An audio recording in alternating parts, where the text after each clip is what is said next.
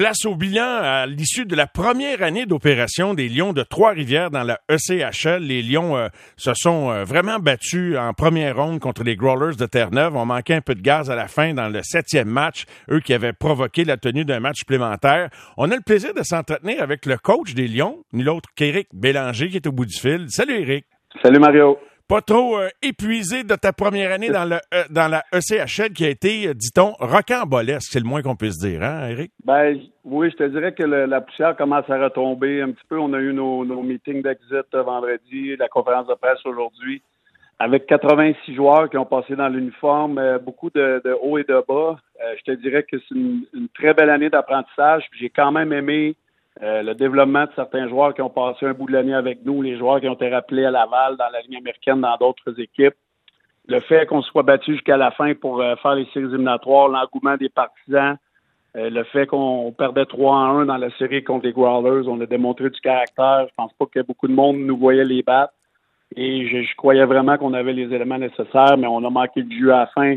leurs joueurs, leurs meilleurs joueurs ont fait la différence. Moi, je pensais vraiment que si on allait les battre, on était bon pour faire un bout de chemin, mais beaucoup, beaucoup de points positifs dans, cette première année pour une équipe d'expansion. Personnellement, Eric, comme coach en chef euh, dans les rangs professionnels ECHL, qu'est-ce que tu, retires de cette première année d'expérience? Euh, ça a été tout un laboratoire pour toi, j'imagine. Ah, ça a été euh, vraiment là. j'ai appris à faire du lâcher prise un petit peu plus que je faisais pas très bien avant. j'ai appris à, analyser, à refaire mes plans que j'avais faits des fois, tu avais 5, 6, 7, 10 plans, puis il fallait que tu en ailles un onzième parce que cinq minutes avant d'embarquer sur la glace, il manquait trois, quatre défenseurs. Un gardien de but était rappelé euh, soit à Vancouver, soit à Montréal, à Laval ou soit au Manitoba parce qu'on avait des, des gardiens affiliés à deux, trois endroits à un moment donné. Donc, de ce côté-là, ça a été difficile de créer une constance, euh, mais ça apprend de virer sur un dessous et euh, à, faire du mieux dans n'importe quelle situation. Dirais-tu que rendu à la fin de l'année puis d'insérer, tu sentais que tu avais progressé comme coach puis euh, entre le premier match de la saison, Eric, par la force des choses, à continuellement t'ajuster puis à, être mieux euh, au fait de, la réalité de cette ligue-là? Ben oui, c'est sûr. Puis c'est une ligue de, développement à certains niveaux pour nos joueurs. Ça l'est aussi pour les entraîneurs. Euh, j'ai été très, très bien épaulé par Pascal Réaume et Alex Cousineau. Pascal Réaume avait la tâche de s'occuper du système de jeu lorsqu'on avait des nouveaux joueurs. Fait qu'il l'a appris pas mal par cœur. C'est rendu naturel pour lui. Et on a vraiment, vraiment travaillé en, équipe. Puis ça, ça m'a grandement aidé dans ma préparation. Dans, on apprend des choses. Moi aussi, je vais apprendre des choses. Je me suis amélioré au courant de la saison. Euh, je pense que la culture qu'on a voulu implanter pour une équipe de la CHL a peut-être fait euh, il y a quelques joueurs qui ont fait le saut de la rigueur qu'on voulait avoir, mais à un moment donné, ils ont embarqué dans le bain. Puis je pense que c'est ça qui a fait que ça l'a payé en fin d'année. Est-ce que tu confirmes que tu as la piqûre du coaching après un an en chef dans la ECHL, Éric Bélanger? Ben oui, oui, je pense que je, l'avais avant.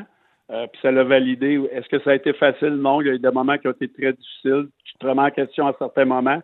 Mais euh, c'est sûr que quand tu regardes le, le, positif, il y a beaucoup plus de positif que de négatif après une saison comme ça ça m'a donné, le goût certainement de continuer puis d'avancer dans, dans, mes nouvelles fonctions. Tu parles de remise en question. Qu'est-ce qui a été la remise en question la plus importante, Eric, dans ton introspection à travers cette aventure-là?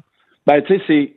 Moi, je me, mets, je me mettais beaucoup le, succès de l'équipe sur les épaules, peut-être beaucoup trop, le succès de certains joueurs sur mes épaules, peut-être un peu trop euh, la victoire à la défaite au lieu de, regarder un petit peu la, big picture puis sortir de. Des fois, quand tu nez dedans, euh, tu es trop proche. Donc, c'est d'évaluer le gros de la patente au lieu de, vouloir tout avoir sur mes épaules. Puis le lâcher prise, comme j'ai dit plus tôt dans l'entrevue, euh, ça, ça va m'aider à relativiser les choses lorsque ça va moins bien.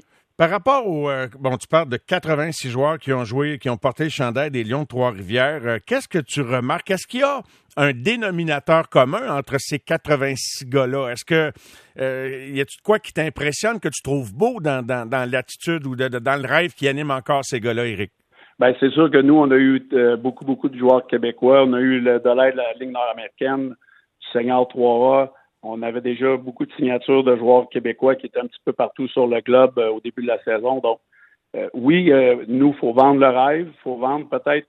Il y a des joueurs qui ne se rendront peut-être pas à la Ligue nationale, mais qui veulent faire jouer le plus longtemps possible, possible pour gagner leur vie à jouer au hockey. Puis c'est le message qu'on avait aussi en, fin d'année. C'est jouer, même si vous avez des moments difficiles, parce qu'il y en a qui ont joué dans la Ligue nationale, qui ont été rétrogradés jusqu'à nous, même si c'est des moments difficiles puis vous ne voulez pas être là, ça peut vous aider à, évoluer dans, votre vie, à, vous acheminer dans un secteur peut-être différent. L'adversité va les rendre plus forts, puis c'est ce qu'on essaie de leur démontrer que, moi, je le dis toujours, jouer au hockey le plus longtemps possible parce que quand c'est fini, c'est la coupure, elle arrive vite. Oui, hein, c'est vrai que ça passe vite. Euh, hey boy, c'est sûr, c'est comme un, clin d'œil. Puis t'es, bien placé pour en parler, Eric, hein? parce que t'es passé par là. Comme organisation, là, as-tu l'impression qu'avec tout le data que vous avez accumulé cette année, connaître les joueurs, connaître la ligue, jusqu'à quel point vous allez pouvoir grandir puis euh, vivre une plus belle expérience, faire vivre une plus belle expérience encore au marché de Trois-Rivières, aux joueurs qui vont endosser l'uniforme? Et, à vous, les dirigeants, Eric? Ben, c'est sûr que c'est, c'est, un c'est un chemin qui est toujours en apprentissage. Il, y a des, moments dans l'année que c'est un chemin de gravel, des fois c'est de l'asphalte, mais à travers tout ça, il faut que tu t'améliores, il faut qu'on devienne une, organisation que les, les, joueurs veulent venir jouer. Il faut qu'on soit capable de développer des joueurs pour monter au prochain niveau. Puis je pense que de ce côté-là, on a fait un bon travail parce que lorsque les joueurs ont été rappelés à Laval, ça, lui, ça les a aidés. Les joueurs ont été capables d'avoir un impact positif. Ça les a aidés à faire les séries.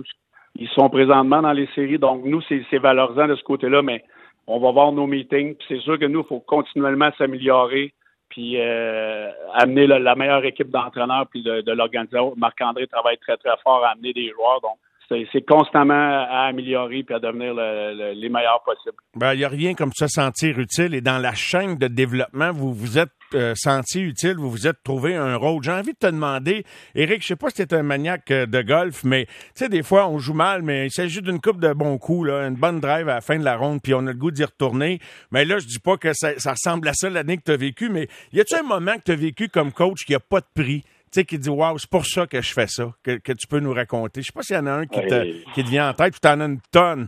ben, j'ai plusieurs moments, mais en parlant de golf, ma game de golf, ça va assez mal euh, en ce moment. Là, que je suis découragé, ben Fait que je veux, je veux pas comparer avec ça. Je suis en train de voir lâcher le golf, fait que je veux pas lâcher le coaching, mais tu sais, je te dirais, il y a un voyage qui a été très marquant euh, lorsqu'on est allé jouer en Floride, parce que j'ai trouvé que l'équipe s'était soudée, l'esprit d'équipe était s'est développé d'une façon euh, qui, nous a aidé jusqu'à la fin de l'année, où on a gagné trois matchs en trois soirs là-bas.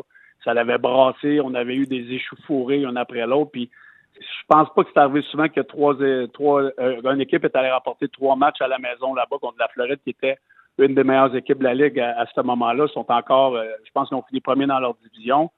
La fin de saison devant nos partisans, lorsqu'on a, on a clinché une place en séries éliminatoires où que le, building était quasiment plein, il y avait l'électricité dans l'air. Et puis, euh, lorsqu'on on a forcé le septième match dans la série euh, à Terre-Neuve, ça a été vraiment incroyable. J'étais vraiment fier des gars. On a montré beaucoup de résilience cette année, puis euh, j'en garde de bons souvenirs. Ben, bravo à toute l'organisation, à toi, Eric, et puis j'espère que tu vas le poursuivre euh, de, de, la meilleure façon possible, ton développement, parce qu'il me semble que tu as, le bagou, tu as la personnalité pour grimper dans, dans ce rôle-là de coach euh, dans les rangs professionnels. Et je me permets de te demander, en terminant, regardes-tu du hockey de série de la Ligue américaine euh, ou de la Ligue nationale dans, dans, tes temps libres depuis que votre, vos séries sont terminées? J'ai regardé quelques matchs de, la Ligue nationale. J'aime toujours regarder les, les séries éliminatoires je la regarde d'une façon peut-être différente depuis que je suis entraîneur, mais euh, il y a du hockey très relevé, très robuste. Euh, j'aime vraiment ce que je vois depuis le début de la série. Je suis un œil attentif à Tempa, Toronto. Hier, j'ai regardé les Kings euh, qui ont joué un très, très bon match à la maison. Donc, il y a des les séries. La première ronde, c'est toujours probablement la première. Puis oui, je regarde ça attentivement. Ouais, as-tu un club favori euh, parmi tes anciens? Pas nécessairement. Je sais que tu gardes pas tout le temps des, des, des super souvenirs de chacun de ces clubs-là, mais je prends une chance, Eric, en terminant.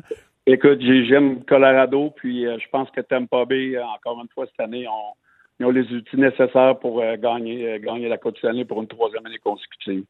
Éric, un gros merci. Bonne, euh, bonne entre-saison. Puis euh, bon golf, je t'abandonne pas, là. non, je fais des cours, puis je vais, je vais m'en sortir. All right, lâche pas, moi, Éric. Un gros merci. merci. Bye. Bye bye. C'était Éric Bélanger, l'entraîneur-chef des Lions de Trois-Rivières, qui était avec nous.